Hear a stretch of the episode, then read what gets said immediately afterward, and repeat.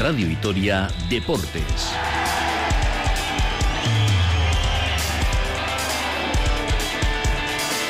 Con Rafa Munguía.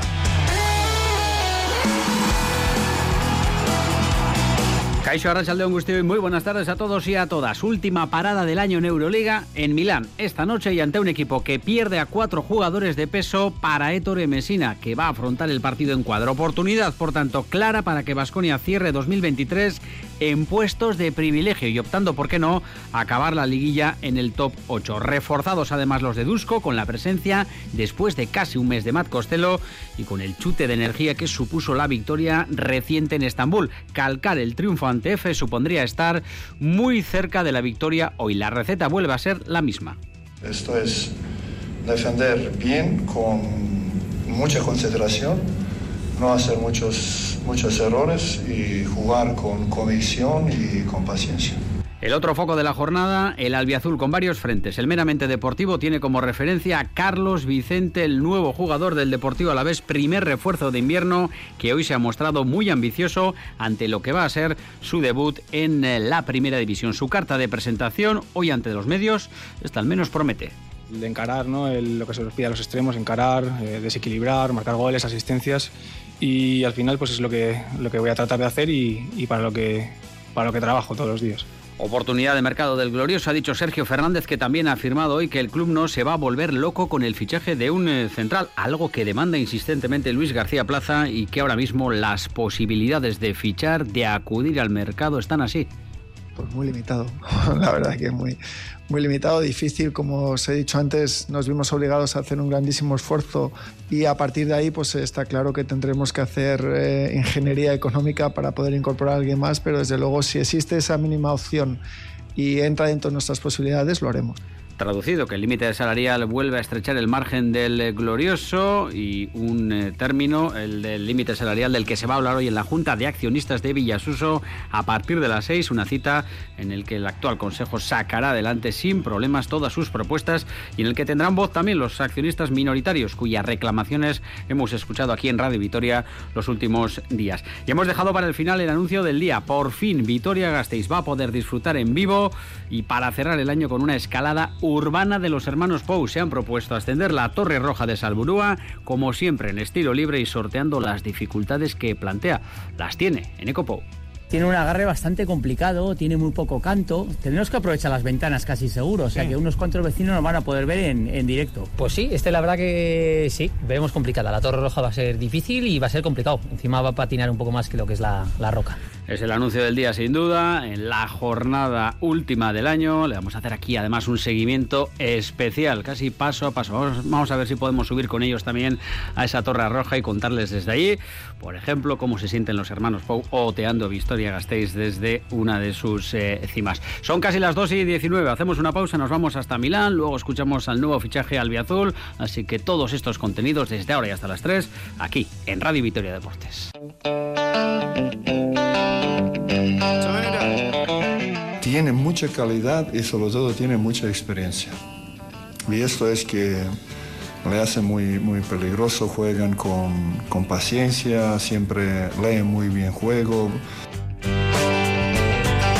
2 y 23, arrancamos con Yaniras Puro en la coordinación técnica y con la voz de Dusko Ivasnovic eh, avisando, eh, era consciente de las bajas eh, de Milán para el partido de hoy, 8 y media, Mediolano no Forum, pero posiblemente no conocía la más importante, la de Chabón Sils, que ya prácticamente deja en cuadro al conjunto de Ettore Messina, una circunstancia que hay que aprovechar y que es verdad, no garantiza nada, porque esto es Euroliga, máximo nivel y es un eh, equipo hecho a golpe de talonario para poder ganar eh, a cualquiera. Pero la situación eh, es favorable al conjunto gastistara porque además recupera a Matt Costello prácticamente después de un mes de ausencia del norteamericano con ese problema en el tobillo. Sin más dilación, nos vamos hasta la capital lombarda. Desde ayer, Ricardo Guerra haciendo guardia a la espera de este duelo. Hoy desde las 8 en Radio Vitoria, media hora más tarde ya el partido en director. Richie, Arracha León. A Rachaldeón, buenasera, desde Milán. Bueno, pues eh, si trajéramos eh, a Basconia lo que hoy va a presentar eh, Milán en la cancha sería como perder, por ejemplo, a Howard, Costello, Moneque y Rocabopoulos, a cuatro jugadores que pueden aportar minutos, puntos y mucha experiencia en la cancha, con el que es verdad, y hay que decirlo así, se queda muy cojo este Milán.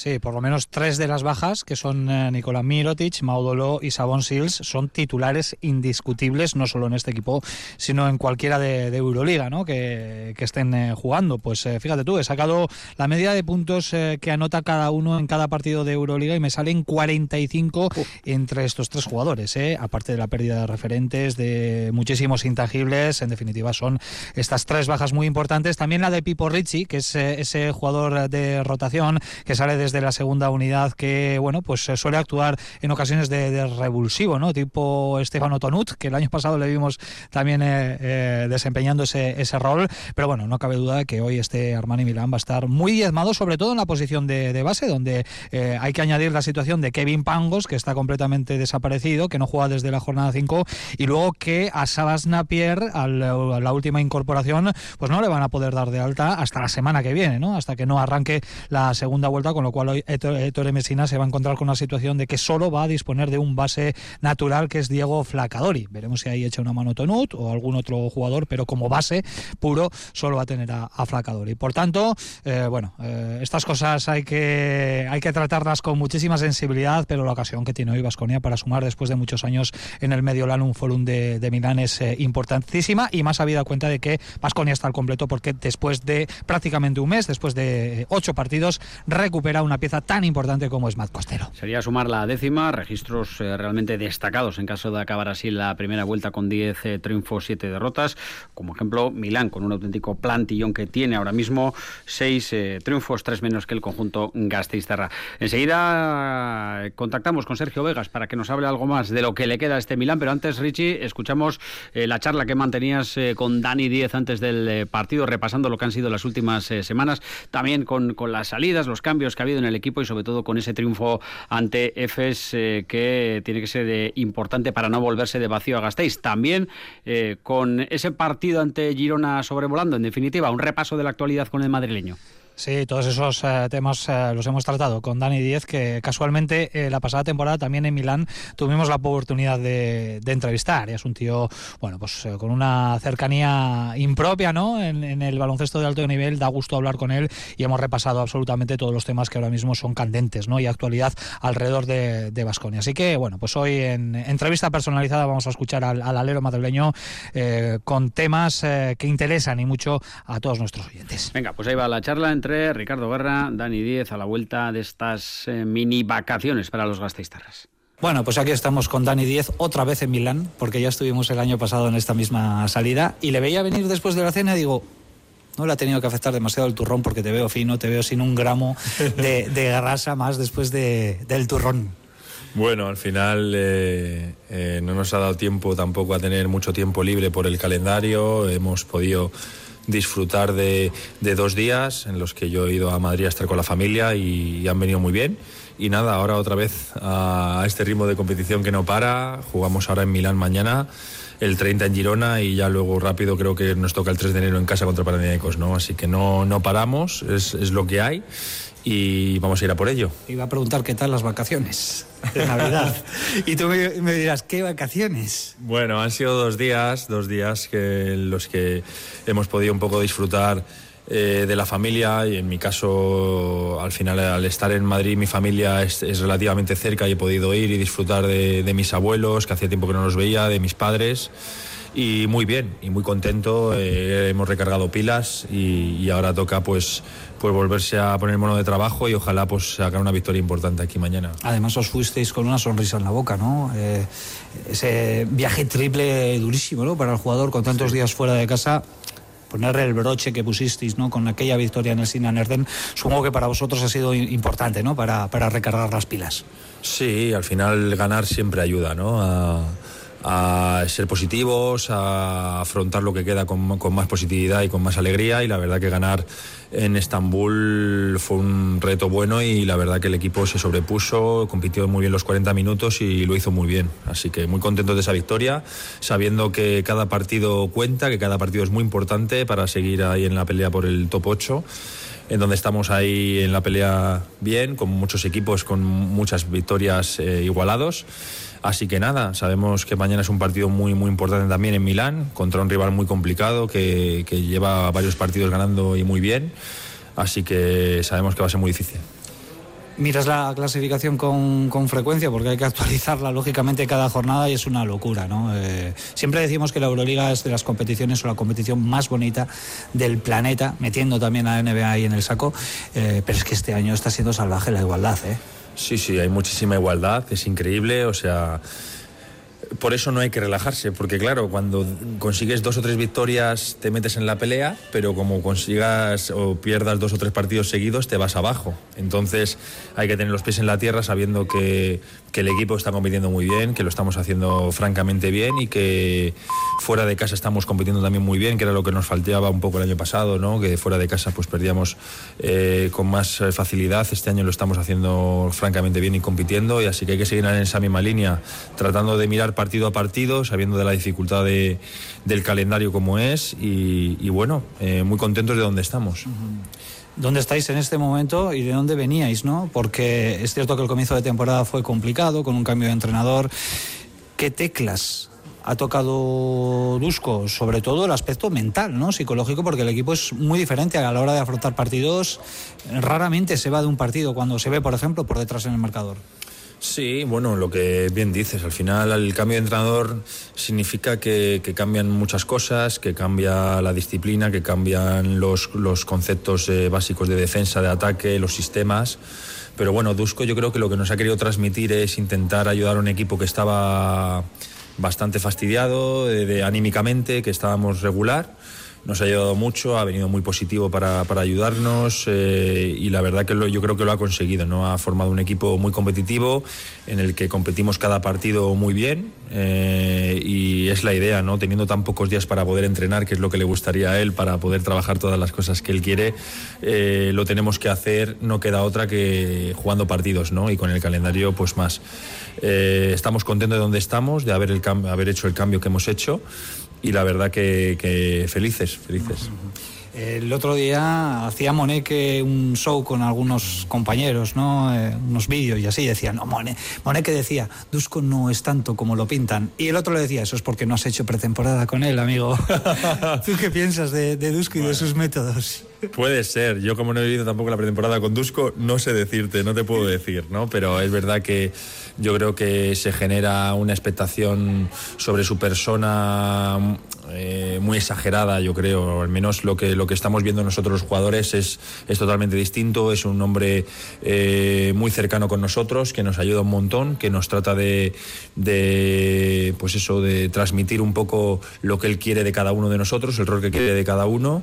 Y eso sí, que demos el 100% todos los días, ¿no? Entrenando y jugando. Eh, así es la única manera de que salgan las cosas bien y, la verdad que están yendo las cosas muy bien de momento. Bueno, tú a nivel personal, ¿cómo te encuentras viviendo tu segunda temporada en, en Vitoria? Se te ve feliz, se te ve que mm, aceptas el, rol ¿no? que, te toca, que te toca vivir, que también es muy bonito, ¿no? Ser ese, ese jugador de rotación que, que tiene que salir en momentos también complicados de, de, los partidos.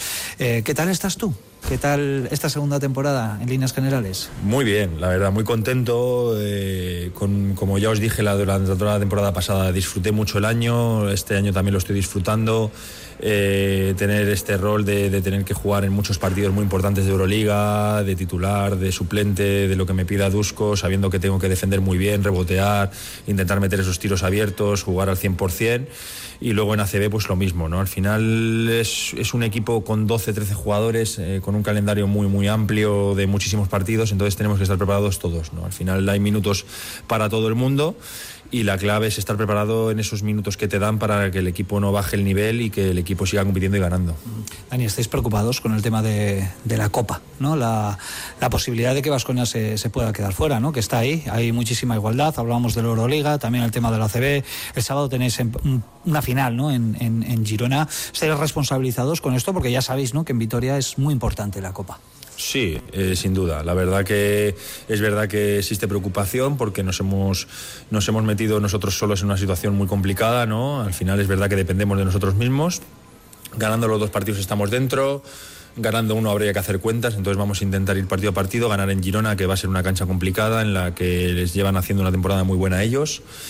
Y luego pues eh, ya pensaremos en el Madrid, ya tendremos bien tiempo de pensar en el Madrid en casa, ¿no? con el apoyo de nuestra gente. Pero bueno, eh, es verdad que el equipo en ACB muchos partidos se nos han escapado, eh, no hay que poner excusas, el calendario es el que es, pero es verdad que al final, después de muchos partidos cada 48 horas, llegas a esos partidos de liga tan exigentes como, como puede ser la Euroliga eh, o parecido, eh, los que cada rival, sobre todo fuera de casa, te exige el máximo. Y si no estás al 100%, ya se ha demostrado que el Barça ha perdido con Manresa, que el Valencia se les han escapado muchísimos partidos, equipos de Euroliga eh, muy buenos pues que se dejan partidos en la Liga CB. Es lo bonito también de jugar la Liga CB, que es muy competitiva y muy, y muy buena y bueno, eh, con ganas de afrontar ese partido de Girona ganando y ojalá pues que se meta el club en, en, la Copa del Rey que es obligatorio para nosotros. Mm, antes, lógicamente, está el partido de, de Milán, no está Mirotic, no está Madolo, parece que no va a estar tampoco Sabon Sils, eh, que es otro de los jugadores importantes.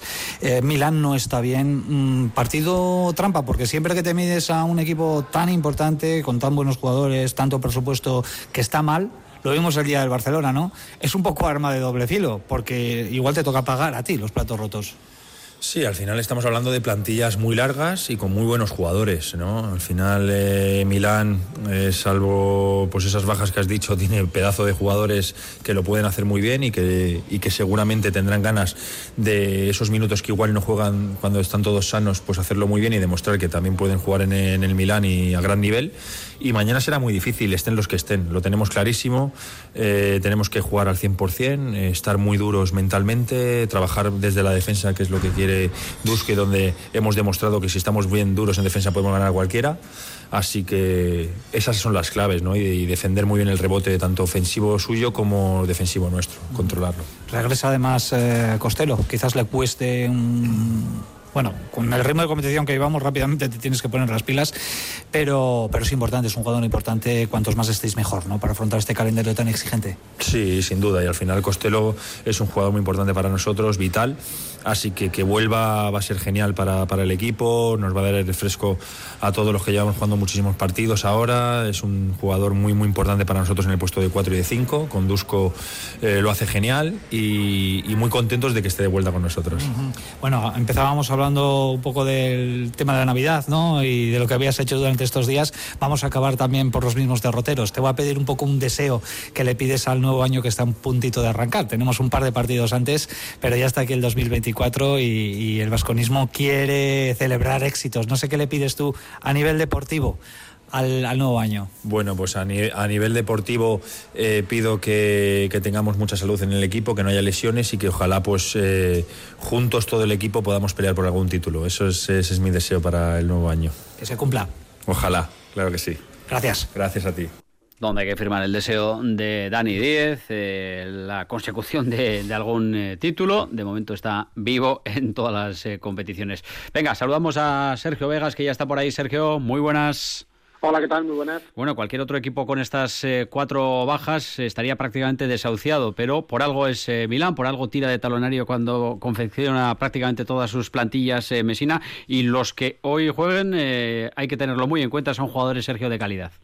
Sí, sí, muchísima calidad, ¿no? Es un equipo con mucha experiencia que tiene margen de, error, ¿no? En caso de, cometer pues, fallos en planificación de plantilla, pues como ha pasado con Napier para fichar, aunque no vaya a estar en el día de hoy y es un equipo peligroso. Eh, recordemos que el año pasado, precisamente contra Basconia en, Milán, empezó su remontada, que casi les hace meterse en los, eh, en los playoffs, y por eso creo que hoy es un partido más importante que cabe para Basconia, porque en caso de ganar, eh, le metes una victoria más a un equipo como este, y lo, viendo lo competitivo que está siendo Basconia en la carretera, pues yo creo que es una ocasión, no voy a decir propicia, porque creo que es una cancha muy difícil, pero sí que es una buena opción para, para que Vasconia siga creciendo en esta Euroliga. Y Sergio, la vuelta de Costello, posiblemente en eh, números y en producción eh, nos faltan todavía partidos para ver al norteamericano eh, fino, pero posiblemente puede aportar más al resto del grupo, a la rotación, un respiro para muchos. Sí, sobre todo una configuración de plantilla que le había ido muy bien a Dusko Ivanovic, utilizándole de, de falso 5, ¿no? que se le da muy bien, abriendo la cancha, permitiendo más espacios para, para Monek y para Tadas cuando van al aro, o incluso para el propio Marcus Howard. Y me da la sensación de que va a jugar mucho, sobre todo porque Jalifa Diop, pues la última sensación que tuvimos fue el, el pasado viernes ante el EFE, que vimos muy perdido. Entonces, con, con esa premisa, yo creo que en cuanto tenga algún minuto lo va a aprovechar y, como bien decía Dani Guíez, ¿no? ha jugado muy bien con Dusko. Es que la versión que hemos visto con él eh, ha sido la mejor de toda la temporada y fue una pena, ¿no? La versión que ha durado prácticamente un mes. A las 8 te esperamos para cerrar el año en Euroliga. Sergio, un abrazo. Perfecto, un abrazo, Gur. Y Richie, la jornada no la vamos a repasar entera porque prácticamente el grueso se juega hoy, pero también muy atentos a la ACB con eh, ayer la aplastante victoria de Unicaja sobre el Barcelona y sobre todo el foco puesto también en este Covirán Granada, Lenovo Tenerife, hoy ocho y media. Empieza ya el baile de resultados que hay que tener muy en cuenta para poder estar, eh, ojalá que sí, en la Copa de Febrero. Sí, porque si bien a la Euroliga le queda esta jornadita que Vascone va a disputar hoy aquí en Milán, bueno, pues a la CB para finalizar la primera vuelta le quedan dos. Y sabemos el lío, ¿no? En el que se ha metido Vasconia por eh, méritos propios, ¿no? Porque no ha hecho los deberes. Y a estas alturas quizás, eh, bueno, pues el tema de la Copa tenía que estar más que solventado, ¿no? Para un equipo de la categoría de Vasconia que compite en la, en la Euroliga, pero sabemos de la exigencia también que tiene la competición eh, doméstica. Ayer, Unicaja de Málaga, duodécima victoria con consecutiva en la CB, eh, ya bueno pues confirmándose como la alternativa más clara ahora mismo eh, al monopolio que parece que el Real Madrid está dominando con mano de hierro, pero ahí está detrás Unicaja de Málaga que ganó por 20 al eh, Barcelona en partido adelantado de esa jornada número 16 de la Liga CB que se va a disputar entre mañana y el sábado. Recordamos que para Basconia la cita será en Fontallao, 9 menos cuarto, frente a Básquet Girona que todavía conserva opciones y es el partido importante de la semana. Hay muchos que me dicen, Cambiaría quizás perder hoy si me dieran a elegir frente a Milán porque ahí no hay tanta urgencia en la Euroliga por una victoria y lo más amplia posible, insistimos, porque el basquetaveras general puede ser importantísimo para dirimir quiénes van a Málaga. Eh, bueno, pues eh, esa victoria en Girona que es eh, completamente innegociable habida cuenta de que en la última jornada, recordamos, Basconia recibirá al Real Madrid en el West Arena y si se la tiene que jugar frente al conjunto de Chus Mateo. pues seguramente lo tenga muy complicado porque el Real Madrid irá a intentar hurgar en la herida del Vasconia en esa última fecha de la primera vuelta. Bueno, pues paso a paso, primero el duelo de hoy, ocho y media desde las ocho aquí en eh, directo eh, y la lectura que pueden hacer otros. Ganar hoy, recuperar a un buen Costello y cargados de moral afrontar el duelo de Girona. Reche, te escuchamos, nada, en menos de cinco horas a partir de las ocho con ese eh, duelo entre Armani Milán y Vasconia. Un abrazo. Allí nos encontramos, aquí mejor dicho, en Radio Vitoria. Buenas era. Buenas era, 2 y 41, hacemos una pausa y tenemos eh, que hablar mucho del Deportivo Alavés con varios frentes, con un nuevo jugador eh, albiazul, Carlos Vicente.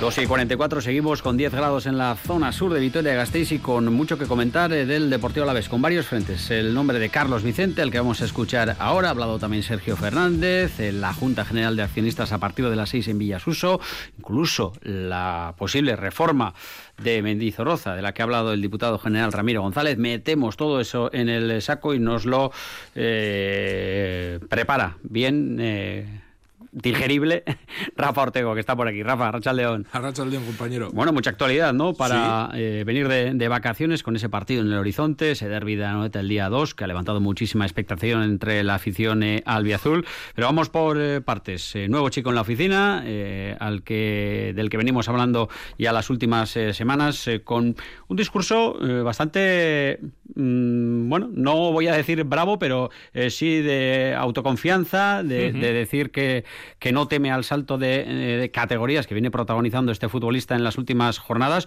y muy descarado eh, a la hora de hablar de sus condiciones y a lo que viene, ¿no?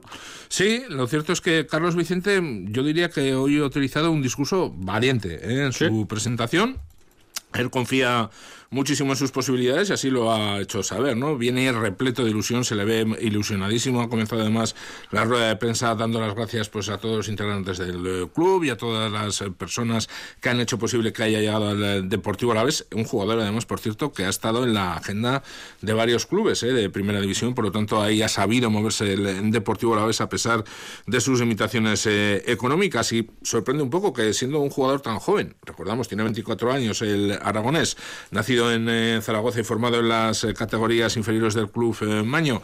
Y viniendo de segunda división, pues, pues tengo un discurso tan, tan valiente y tan suelto, ¿no? Porque además se le ha visto desenvolverse muy bien ante los medios de comunicación. No vamos a volver loco a los oyentes con cifras porque somos radio. Nos vamos a centrar sobre todo en su última etapa en el Racing de Ferrol.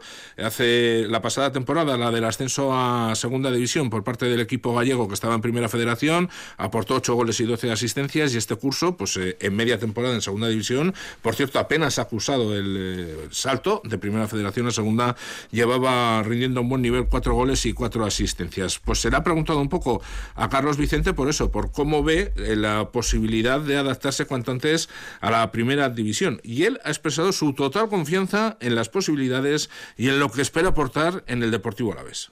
Bueno, personalmente soy, soy una persona súper ambiciosa, que, yo siempre pienso que estoy preparado. Luego el tiempo lo dirá, pero vamos, yo estoy confío al 100% de que, de que así va a ser.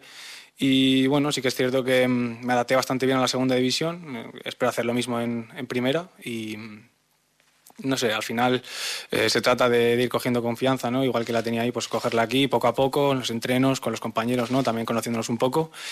Pero, pero bueno, yo creo que confío, creo que van a salir bien las cosas y por eso estoy aquí también. Ha venido con toda la ilusión del mundo, ha hablado con Sergio Fernández, ha hablado con Luis García Plaza también, ha comentado que tiene muy buenas sensaciones después de entrar en contacto pues, eh, con eh, las personas que ocupan los eh, cargos más importantes dentro del organigrama deportivo del conjunto albiazul. Y bueno, pues ha explicado también que ahora lo que necesita sobre todo es coger ritmo y coger también confianza, ¿no? A, entenderse con sus compañeros para poder aportar todas sus condiciones como extremo en el Deportivo Alavés. Sí, tuve la, oportunidad de hablar con él, ¿no? Y, lo mismo que con Sergio, con todas las personas del club. Creo que las sensaciones han sido muy buenas. Eh, además, creo que yo como extremo, creo que en este equipo puedo eh, desarrollar mis, mis fortalezas, ¿no? Que creo que es el, el encarar, ¿no? lo que se nos pide a los extremos, encarar, eh, desequilibrar, marcar goles, asistencias. Los jugadores, igual que de como tú has dicho, de primera, de primera ref a segunda división, hay un cambio notable, ¿no? tanto en calidad como en físico, como en ritmo. Pues creo que va a ser el mismo salto en primera división. Eh, coger cuanto antes eh, el ritmo de competición de primera, así que es cierto que al final, pues como las vacaciones han sido bastante cortitas, tampoco me ha dado tiempo a, a perder mucho, pero, pero bueno, y coger confianza sobre todo con los compañeros para entendernos cuanto antes. Bueno, ya hemos comprobado que ante los micrófonos se desenvuelve muy bien y veremos en el césped porque promete también, a tenor de lo que ha dicho Sergio Fernández, que ha destacado sus eh, virtudes y, mm, entendemos que son eh, virtudes o características que al equipo eh, le están faltando en este inicio liguero prácticamente con la primera vuelta a punto de cerrarse. Sí, ha comentado el técnico del el director deportivo de el conjunto albiazul que las características de Carlos Vicente, no solo deportivas, sino también eh, de su personalidad, pues se adaptan al perfil de jugador que quieren traer para el eh, Deportivo a la vez. Y bueno, pues ha explicado también el director deportivo que la llegada de este joven extremo derecho les hace felices porque necesitaba el Deportivo a la vez mejorar en esta posición viendo un poco a, Carlos y su forma de ser y su forma de expresarse, eh, viene a evidenciar las razones por las que está con nosotros. Esa naturalidad, esas ganas de mejorar, esas ganas de ser cada día más competitivo, es lo que nos hizo pensar que era el perfil adecuado para lo que nosotros estábamos buscando. Que esté con nosotros nos da confianza, satisfacción y una tremenda alegría porque con él somos un poquito mejores en una posición donde estaba claro que, queríamos mejorar y que, queríamos contar con, más elementos para, para, conseguir ofrecer el rendimiento que el míster estaba buscando en el equipo.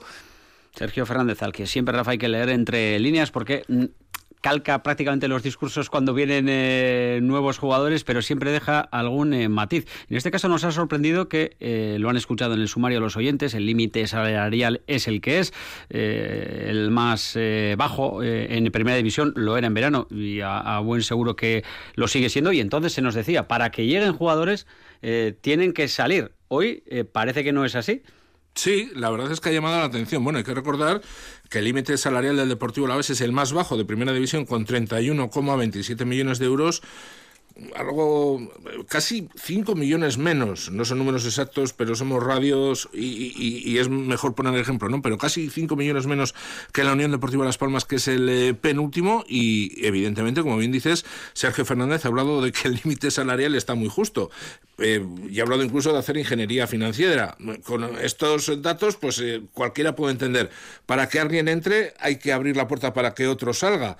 Será preguntado por jugadores concretos, por Sever Incluso por Alex Sale, eh, Sola, por Carricaburu, que apenas está teniendo eh, posibilidad de jugar en el Deportivo Álaves. Y él, la respuesta ha sido muy tajante. Ha dicho un no que lo que se quiere es que los jugadores tengan polivalencia y que todos ellos la tienen y ha llegado a decir también que contra más números me sea la plantilla mejor. Hombre, yo me imagino que algún jugador seguramente saldrá porque, entre otras cosas, también a él quizás profesionalmente le puede interesar dejar el Deportivo a la vez si no tiene minutos. Pero desde luego hoy no ha querido dar ninguna pista en ese sentido Sergio Fernández. Incluso eh, no ha desmentido o ha llevado la contraria a su entrenador, pero casi eh, en el tema del central. Eh, por activa y por pasiva. Aprovecha cada rueda de prensa Luis García Plaza para decir toc toc ahí de lo mío, tiene que llegar un central, la situación es la que es y hoy eh, ha utilizado eh, la siguiente expresión Sergio Fernández. No estamos obsesionados con la llegada de un central. Sí, vamos a escuchar a los dos, ¿no? Primero Sergio Fernández. Se le ha preguntado por el tema del central, algo que había puesto sobre la mesa la imperiosa necesidad.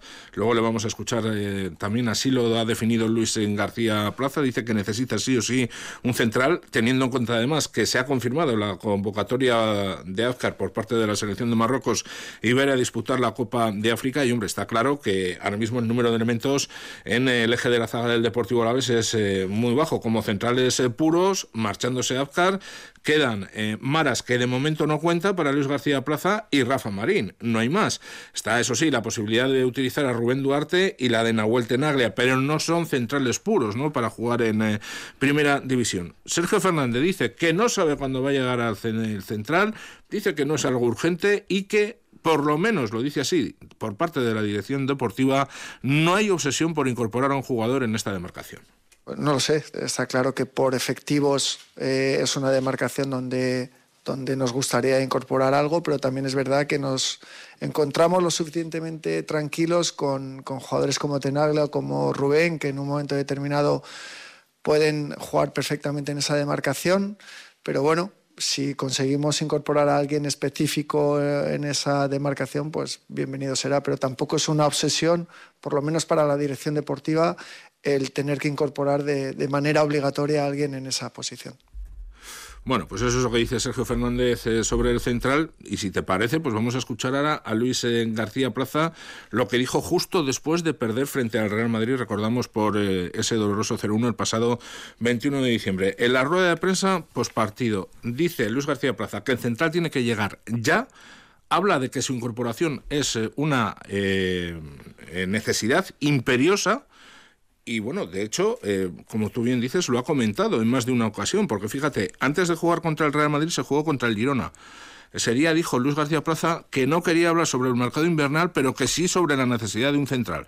Por lo tanto, en dos ruedas de prensa lo ha dejado muy claro que lo necesita. Y para él, insisto, debe llegar cuanto antes y es una necesidad imperiosa. Y hasta tal punto llega que explica que en el partido ante el Real Madrid, eh, Rubén Duarte vio una tarjeta amarilla para cumplir sanción ante la Real Sociedad por si acaso en los futuros partidos, al no estar Azcar, pues eh, se perdía la posibilidad de jugar por tarjetas y en ese caso no había centrales. Vamos a escuchar a Luis García Plaza.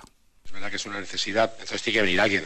Hasta el 1 de enero no puede venir, pues esperemos que cuanto antes mejor, pero no es fácil para nosotros el mercado, por, por lo que sabéis, pero yo creo que el club va, a hacer todo lo posible porque sabe que es una necesidad mm, eh, imperiosa. Incluso quería tener a Rubén a Rubén limpio de tarjetas, porque si, si tarda en venir y Azcas se va y Rubén le saca la tarjeta el día de San Sebastián, pues, pues juegas tú de central, porque no hay, quitando Maras no nos quedaban más. Bueno, pues veremos si se le hace caso al entrenador. Parece que sí, eh, pero esto es un juego también. Cuando se abre el mercado, las intenciones de eh, los equipos que no las eh, quieren destapar de inicio. Más cosas que ha comentado hoy Sergio Fernández. Brevemente, Rafa, en cuanto a los delanteros, ha dicho que está encantadísimo con todos, con el que más juega y con el que menos juega y con el que parece que va a ser uno de los fichajes del mercado invernal, como es la reaparición de Juliano Simeone. Sí, ha hablado del eh, jugador argentino y ha destacado sobre todo su ilusión, hombre. Juliano Simeone, que cuando se anunció su llegada al Deportivo Alavés despertó mucha expectación y ilusión entre la afición. Vamos a ver si ahora, ya una vez recuperado su lesión en la segunda vuelta, pues puede convertirse en un fichaje de invierno de lujo para la escuadra del Azul. Y la Junta, hoy a partir de las 6 en eh, Villasuso, brevemente Rafa, eh, venimos hablando de ella las últimas eh, semanas con las reclamaciones de los diferentes colectivos, con los números que van a ser aprobados sin ningún problema. La cita anual, vamos a ver lo que nos depara. Sí, a las 6 en Villasuso recordamos que el presupuesto para la temporada 23-24 es de 64,32 millones.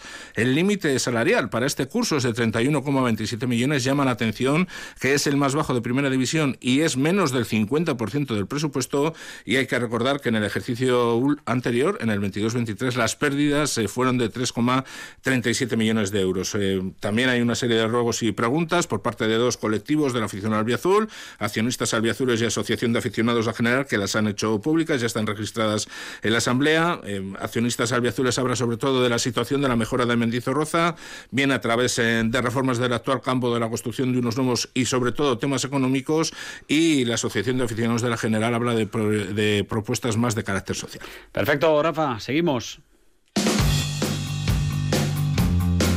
Bueno, y como cierre la noticia de la jornada que nos emplaza al día de Nochevieja, planazo, ver ascender a los hermanos eh, Pou Vitoria-Gasteiz, ni más ni menos que la Torre Roja de Salburúa, desde la que se otea prácticamente toda la ciudad. Nos lo han contado así en exclusiva, lo han hecho eh, esta misma mañana aquí en eh, Radio Vitoria, las dificultades que se van a encontrar en definitiva, el reto hay que intentar hacer cosas nuevas y la torre yo creo que Iker era un gran reto. Eso es, eh, hay que promocionar un poco la escalada y qué mejor que escalando la Torre Roja, la torre igual más famosa de, de Gasteiz. Y probablemente de las más altas. ¿Cómo lo vais a hacer? Porque me parece súper difícil el agarre y todo esto, ¿no? ¿Queréis alguna resina especial o qué? Sí, eh, tiene un agarre bastante complicado, tiene muy poco canto. Tendremos que aprovechar las ventanas casi seguro, o sea que unos cuantos vecinos nos van a poder ver en, en directo como las películas. ¿Es un reto ah, más difícil que escalar en piedra? Eh, pues sí, este la verdad que sí, vemos complicada. La Torre Roja va a ser difícil y va a ser complicado. Encima va a patinar un poco más que lo que es la, la roca. Sí, iremos supongo con pies de gato. Tenemos que decir todavía si vamos en, en free solo, ¿no? Como, como era el Honor cuando hizo la, el capitán o vamos con cuerda, igual cuerda, ¿no? Porque tiene un poco canto. Primero hay que probarlo con cuerda y vemos a ver cómo es de, seguro o de difícil y luego veremos a ver cómo, cómo lo hacemos. Pero es un gran reto, yo creo que es lo más difícil que se puede hacer en un edificio en Vitoria, en Vitoria Gasteiz seguro. Pero lo más complicado, ¿qué, qué es lo que puede ser? en este tipo de escalada? Bueno, es una escalada muy vertical, por supuesto es un edificio, es muy vertical, si aprovechamos los marcos un poquito de lo que son las ventanas, pues tenemos una zona desplomada también para salir del cristal hacia afuera. Eso yo creo que puede ser un poquito lo más complicado. Y lo que decía Iker, sobre todo, también eh, la adherencia, ¿no? Eh, al final eso es como una, una, chapa, ¿no? De tipo metal, no tendrá demasiada adherencia. O sea, va a, ser, va a ser difícil, va a ser bastante difícil. Aquí lo que importa no es que tardéis más o menos, es hacerlo lo primero y que la gente os vea hacerlo. Eso es, sí, sí, iremos con calma, tampoco vamos a ir a todo correr y bueno, lo tenemos con tranquilidad y mejor para nosotros también. Si subimos más despacio, pues un poco más, más tranquilos. Día 31 mm, de diciembre, eh, a las 12 de la mañana en la Torre Roja. Ya veremos si en la parte posterior o anterior, dependiendo también del viento, porque el viento puede jugaros una mala pasada. Sí, sí, habrá que ver eh, de dónde sopla y decir que de los lados vamos a escalar, cuál de ellos. Que aquí nos vemos, que no es fácil vernos escalar porque siempre estamos en la Conchinchina, eh, dicho pronto y claro y que tenéis una oportunidad en nuestra misma ciudad. En la Torre Roja de Salburúa vais a vernos hacer una escalada espectacular. Eso es, animaros a todos, que yo creo que será una cosa muy bonita y estética y nada, nos vemos aquí. Y nos lo contará Rafa Ordeo el próximo día 31, Rafa. Estaremos atentos en el edificio. Es que recasco